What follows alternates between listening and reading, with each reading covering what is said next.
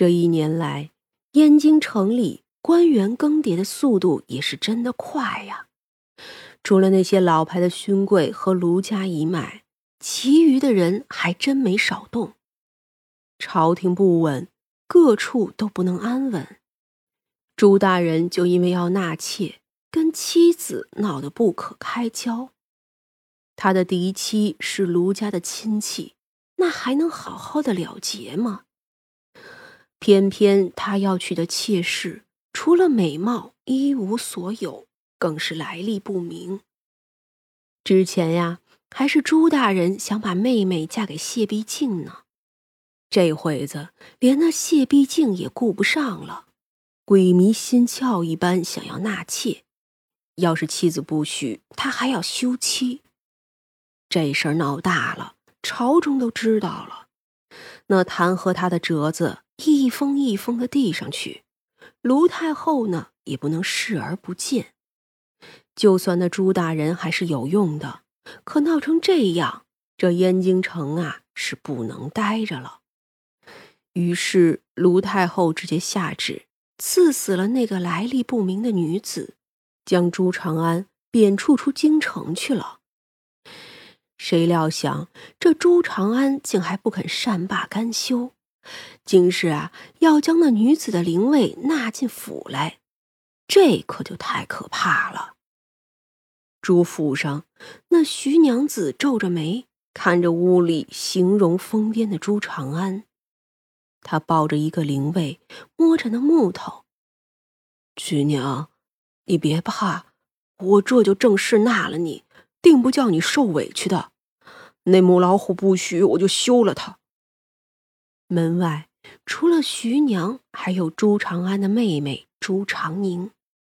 她皱眉：“嫂嫂，我哥哥怕不是疯了吧？”徐娘子没有说话，只是直接走了。她也有她的骄傲之处。这人既然已经这样了，不如和离，各自过各自的日子去吧。而那两个人看不到的是。朱长安抱着的是个彩衣的女子，那女子的怀中还有一个小婴儿，只是这婴儿吧，头大身子小，一看呀就是个不足月的。朱郎，你应了我的，一定要做到啊！我呢，也不做你的嫡妻，就做个妾室吧。那女子温柔的摸着朱长安的脸颊。徐娘，你放心，我一定做到，一定的。朱长安笑着，可满眼都是恐惧。只是不管他怎么恐惧，都不能控制自己了。后来，这朱长安直接被罢官，而妻子徐娘子也与他和离，只带走了自己的嫁妆。至于妹妹呢？此时众人才知道。那个呀，也不是亲妹妹，只是那朱长安为了笼络才俊才收养的，一共两个，一个已经嫁出去了，这个呀养了十来年了，大概是有些感情吧。三娘看到这个曲娘的时候是正月底，她站在无卫馆的门口，对着三娘行礼。妾身听闻。无畏馆能帮没有做错事的鬼魂去投胎，妾身自然不敢求来世了。只是我这孩子，三娘看了看那个鬼婴，约莫六个月就被打下来了，所以呀，显得格外的不好看，也格外的诡异。妾身听说要给您寿命或者别的什么，不管什么都好。妾身都愿意。三娘轻轻的深呼吸，进来吧。后院树下，那女子站在那儿。不知大人要什么？你自己呢？不想投胎了？你为人所害，自然也是冤枉的。我此生定是要与那朱长安纠缠不休的。先前那个没有来历的女子是你，是，是我借了一个死人的壳子，所以我也没有害人。嗯，这孩子我帮你就是了。既然你已经不想投胎，就把你来生的寿命全给我。来生你出生就会死，不过我要你一世寿命，你的命数就全都乱了。以后如何看你自己的造化，无所谓。只要能叫我的孩子好好往生就好。做人的痛苦，我此生尽数尝过，以后不做都无所谓了。三娘没有再问什么，就将那孩子交给了牛头鬼。这牛头鬼啧了一声，把那小鬼抱着就去了。曲娘呢，不舍得看了许久，终究还是没有说话。小鬼纯洁，从头再来就是了。三娘说着，取了自己要的东西。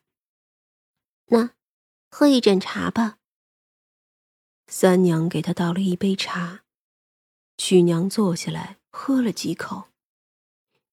听说大人也喜欢听故事，我便也把自己的故事讲给大人听，如何？也好。若是还活着，若是还活着，我今年就该二十八岁了。我死于十年前，可我与朱长安的孽缘却也整整有二十八年了。这朱长安祖籍乃靖州府，自然这曲娘也是。不过他并不知道自己真正的家乡在哪里。他是小时候就被卖给了朱家。这朱家呀，是把他当童养媳的。这朱长安也是科举出身，他去了朱家的时候，这朱长安已经有十岁了。也就是说，朱长安比他大了十岁。小时候虽然爹娘也会打骂，可谁家的小孩子不会挨打挨骂的？曲娘呢也不会觉得不对，至少啊，她是吃饱穿暖的。他七八岁的时候，也不知道自己不是这家生的，还觉得爹娘也疼惜，哥哥也宠爱，这日子呀过得很是不错。那些年无忧无虑，我过得真是安逸极了。唉。可后来的事，真叫我不知如何应对。曲娘十四岁的时候，这朱长安已经二十四了，还没有娶妻，那呀就势必要与他成婚的。于是这朱家二老就把事情说了，偏那个时候曲娘倒也没有说什么，这种事也算常见，只是啊。他震惊和害怕的难过了一番，也就认命了。至少爹娘哥哥都是极其亲近的人，不是吗？但是啊，这朱长安要进京赶考，心思却也不在这里。朱家二老要他成亲，他也不肯。他暗暗觉得曲娘配不上他。他呀，是想要做大官的人。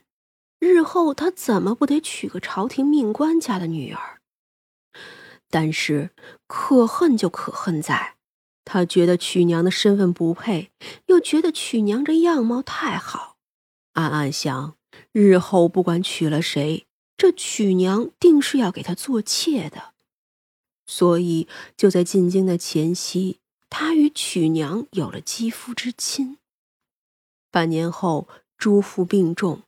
实在没有法子，这曲娘只好拿了些银子进京找人。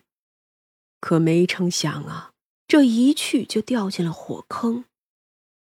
我去燕京城找了好久，终于是找到了他。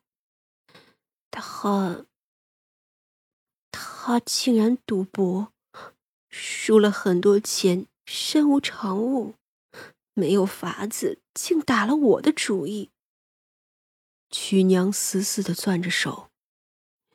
我哭求挣扎，可还是没有用，被他卖去了青楼。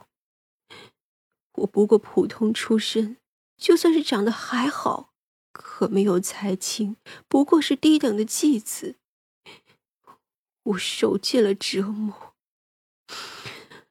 万幸，我遇见了一个人，他怜惜我的过往，只是他一时没有那么多钱，就去筹钱了。那一年我也不过十八岁，